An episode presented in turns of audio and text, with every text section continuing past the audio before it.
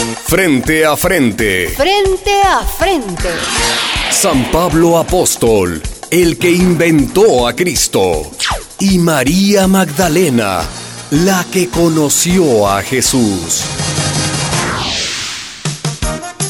Muy buenas, oyentes de emisoras latinas. Un saludo especial a nuestros invitados, el apóstol Pablo y María Magdalena, que han accedido a participar en estos debates. Y otro saludo para Elena Martínez, nuestra reportera que da inicio a este programa con una encuesta callejera. Los resultados, Elena, te escuchamos. ¿Qué tal, Juan Luis? Un saludo también para ustedes. Pues aquí acabamos de procesar esa encuesta callejera. Hemos consultado a unos 200 transeúntes en una calle céntrica de San José, de Costa Rica. La primera pregunta era, ¿usted reza? Y 5 de cada 10 personas nos dijeron que sí y 5 que no. Empate, pues. Pero lo más interesante es que esas personas que sí rezan, el 97% nos dijo que rezaban para curarse de una enfermedad, para salir bien de los exámenes, para conseguir un empleo, por ejemplo, para que su equipo gane el partido de fútbol. Hasta los boxeadores, antes de salir a romperse los huesos, se santiguan y le piden a Dios o a la Virgen poder reventar al contrario. Oraciones a Dios, a la Virgen, a los santos, oraciones para conseguir un beneficio, para pedir milagros. Gracias, Elena. Usted, eh, Pablo, ¿usted hizo milagros? No, no, nadie hace milagros. Solo Dios. Pero por su mano, ¿Dios hizo milagros? No, no, por supuesto. Todo es posible para quien tiene fe. Los milagros acompañarán a los misioneros del Evangelio. Echarán demonios, agarrarán serpientes y no les picarán, Pondrán sus manos sobre los enfermos y sanarán. Cuénteme un milagro en que usted participó. Oh, uno y tantos. Recuerdo cuando estábamos en Troade, reunidos todos los discípulos para compartir el pan. Bendito sea Dios Padre de nuestro Señor Jesucristo. Yo les estaba predicando. La verdad es que me alargué un poco. Habló demasiado, don Pablo. Es que tenía que viajar al día siguiente y les estuve enseñando hasta la medianoche. Bueno, ¿y, qué pasó? Cuéntenos. Pues que había un joven sentado en el borde de una ventana y vencido por el sueño, se cayó del tercer piso abajo. No. Habló demasiado largo o demasiado aburrido, don Pablo. No sea impertinente, mujer. Bueno, bueno, ¿y, qué pasó con el joven? ¿Murió? ¿Se murió? Sí. Pero entonces, yo bajé corriendo. Lo abracé bien fuerte. ¿Y? Y el joven volvió a la vida. Bueno, bueno, tal vez no estaba muerto. ¿Cómo? De pronto, no sé, tenía una conmoción, un golpe, un desmayo. Yo sé que estaba muerto y revivió. Bueno, ¿y, usted, María Magdalena, usted hizo milagros? Claro, ¿cómo no? Hacía uno cada día. ¿De veras? Sí. Vender el pescado seco de mi puesto en Magdala. Ah. Oiga, señor periodista, eso era un milagro. De eso comía yo y mi familia. ¡Qué vulgaridad! No, no, yo, yo me refiero a milagros milagrosos. ¿Cómo? No sé, un ciego que ve, un cojo que camina, un paralítico que se levanta. Ah, yo a esos no les llamo milagros. Ah, no. ¿Y cómo los llama? ¿Mm? ¿Usted no cree? ¿Qué cristiana es usted, María Magdalena, que no cree en milagros? Pero... ¿Por qué no cree? Dígame, dígame. Le digo, porque Dios sería... sería injusto. ¿Puede explicarse mejor? Me explico. Fíjese, una vecina mía en Magdala tenía siete hijos, tres varones y cuatro niñas y cuando ella compraba dátiles, compraba siete racimos, uno para cada hijo. Y cuando tenían frío, los cobijaba a todos por igual. ¿Y qué tiene que ver esa historia con lo que le pregunta el señor periodista a María Magdalena? Que Dios no es injusto para curar a unos sí y otros no. Ay, ¿De qué sirve curar a uno si quedan seis enfermos? Pues que los cure a todos entonces. Ay, no me diga, Juan Luis. Usted quiere que Dios sea el médico del mundo. Escucha, mujer incrédula. Le escucho, don Pablo. Dios cura a quien tiene fe. No me diga, don Pablo. Ya se lo acabo de decir. Y la fe será como... como como una moneda para comprar la voluntad de Dios. Bueno, ¿ah? aclaremos lo más importante. ¿Jesús hizo o no hizo milagros? ¿Devolvió la vista a los ciegos Hizo andar a los paralíticos. Ay, eso, eso no eran milagros. ¿Entonces? Eran, mm, ¿cómo le podré decir?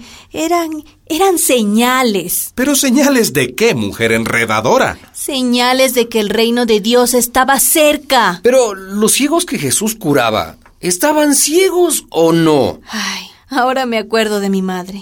Cuando yo me enfermaba, ella venía y me miraba con cariño, con un cariño tan grande como, como grande es el lago de Galilea. Y sonreía. Y me ponía sus manos donde me dolía. Y el dolor se me pasaba. Y ya, y me sentía bien. Emisoras Latinas, la emisora de las causas justas. Participa y llámanos al 000 144 7272. Tengo una llamada, un momento. Aló, dígame. Ah, a usted no le digo. Le digo a la señora María Magdalena. O cómo se llama esa mujer. Así mismo me llamo. María la de Magdala. Porque en Magdala nací. Pues yo he leído en los evangelios que Jesús curó en Jericó al ciego Bartimeo y puso a caminar a un paralítico en Cafarnaún que lo descolgaron por el techo y que resucitó al hijo de la viuda de Naim. ¿No es cierto? Y dígamelo a mí, que yo andaba junto a Jesús cuando todo eso pasó. ¿Y? ¿Hizo o no hizo esos milagros? Verá, Jesús... Jesús era un hombre con... con tanta energía. Tenía una mirada y unas manos los enfermos lo veían, lo tocaban y... y se llenaban de confianza. Y él sonreía, les ponía las manos en los ojos, en las piernas, y mucha, mucha gente se curaba por esa confianza que él les inspiraba. Tal vez con usted, apóstol Pablo, pasaba lo mismo. Eh, Magali me recuerda un texto de los Hechos de los Apóstoles. Magali, por favor. Es el capítulo 19 y dice así. Dios hacía milagros extraordinarios por su mano. Incluso llevaban a los enfermos pañuelos o delantales tocados en el cuerpo de Pablo. Y las enfermedades los dejaban, y los malos espíritus se iban de ellos. Sí, sí, así era. Tampoco, don Pablo, no exagere. Vamos, mujer. Esos trucos los sabían hacer también los samaritanos. A trucos. ¡Trucos! ¿Usted dice trucos? Eran trucos, don Pablo. Tenemos otra llamada. Un momento. ¿Aló? Eh, aló, Aquí habla el doctor Nicanor Arriola. Eh, soy ortopedista. Muy buenas, doctor. Eh, ¿Quiero opinar? Eh, sí, claro. Y decirle a María Magdalena que a lo mejor no eran trucos, sino endorfinas. Endor... No entiendo lo que usted dice. Verán, quiero contarles algo que me pasó a mí. ¿Cómo no? Cuéntenos, doctor. Estaba yo en mi consultorio y me llega un anciano en silla de ruedas. Vino acompañado de su familia. Yo examiné sus músculos y concluí que no tenía nada, que era una parálisis histérica. Una enfermedad psicosomática, mente y cuerpo. Exacto, pero ¿cómo hacerle ver que él podía caminar? Entonces me acordé de los evangelios. Verá, me coloqué frente al anciano y con una voz mezcla de autoridad y ternura exclamé, Levántate y anda. ¿Y qué pasó, doctor? Aunque ustedes no lo crean, el anciano se puso de pie y dando unos tumbos, se levantó y empezó a caminar. ¡Qué alboroto! La familia gritando, milagro, milagro. Venían a besarme la mano y abrazaban al abuelo con tanto entusiasmo que casi lo mandan nuevamente a la silla de ruedas. ¿Y cómo explica usted eso, señor doctor? Verá, cuando un enfermo tiene fe, su cuerpo reacciona elaborando en el cerebro una sustancia que se llama endorfina, que les da energía. Dicen que la fe mueve montañas. En realidad, la fe mueve endorfinas. Y como muchísimas enfermedades son más psicológicas que físicas, más de la mente que del cuerpo, como la del viejito que vino a verme, se curan con esa fe con esa energía que les transmite su cuerpo a través de un médico, un curandero, Pablo o, Jesús. Pero entonces, ¿no fue un milagro lo que usted hizo? Créame, el milagro lo hacemos nosotros mismos y la fuerza que nos da quien confía en nosotros. Muchas gracias. Muy interesante la historia del doctor Arriola, pero, pero de Jesús sabemos que hizo otro tipo de milagros. Hasta dicen que caminó sobre el agua y que multiplicó panes y peces. No, no, no. Ese día el milagro fue compartir. Me acuerdo cuando llegamos a Bethsaida. Mucha gente nos esperaba en la orilla. Querían oír a Jesús y Jesús se puso a hablar, a contar historias como siempre hacía.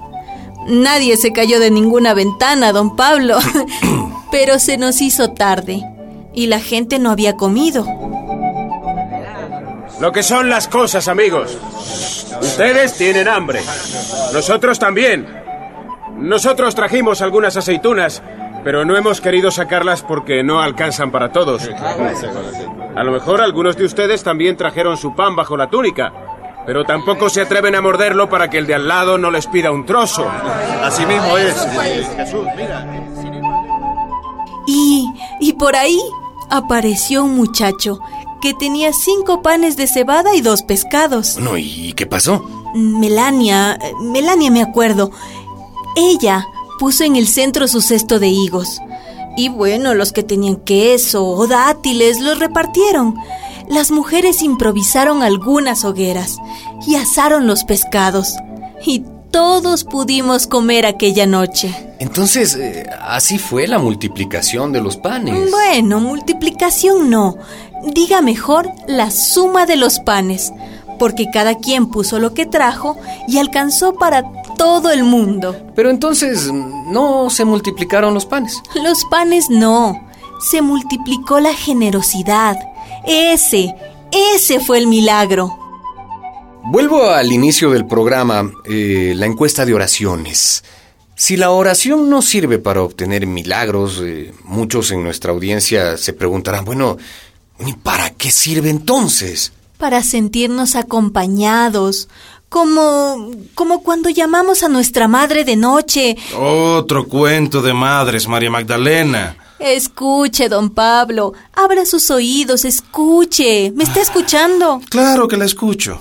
Cuando usted era niño, ¿no llamaba a su madre y su madre venía y lo hacía dormir? Eh, ¿Mm? Bueno, sí. Yo pienso que Dios. Dios es. es como una madre. Y la oración sirve para eso para tener fuerzas, para perder el miedo, para no sentirnos solos. La oración te dará ánimo, tal vez hasta te curará, como explicó ese doctor que llamó antes. ¿Y ustedes, amigas y amigos que nos escuchan, qué piensan? ¿Existen o no existen los milagros? ¿Quién tiene la razón, el apóstol Pablo o María Magdalena. Nos encuentran en las redes sociales y en la web www.emisoraslatinas.net. Hasta la próxima. Y recuerden, quien tiene preguntas, piensa. Quien solo tiene respuestas, obedece. Estuvo con ustedes, Juan Luis. Una producción de María y José Ignacio López Vigil, autores de Un tal Jesús y otro Dios es posible.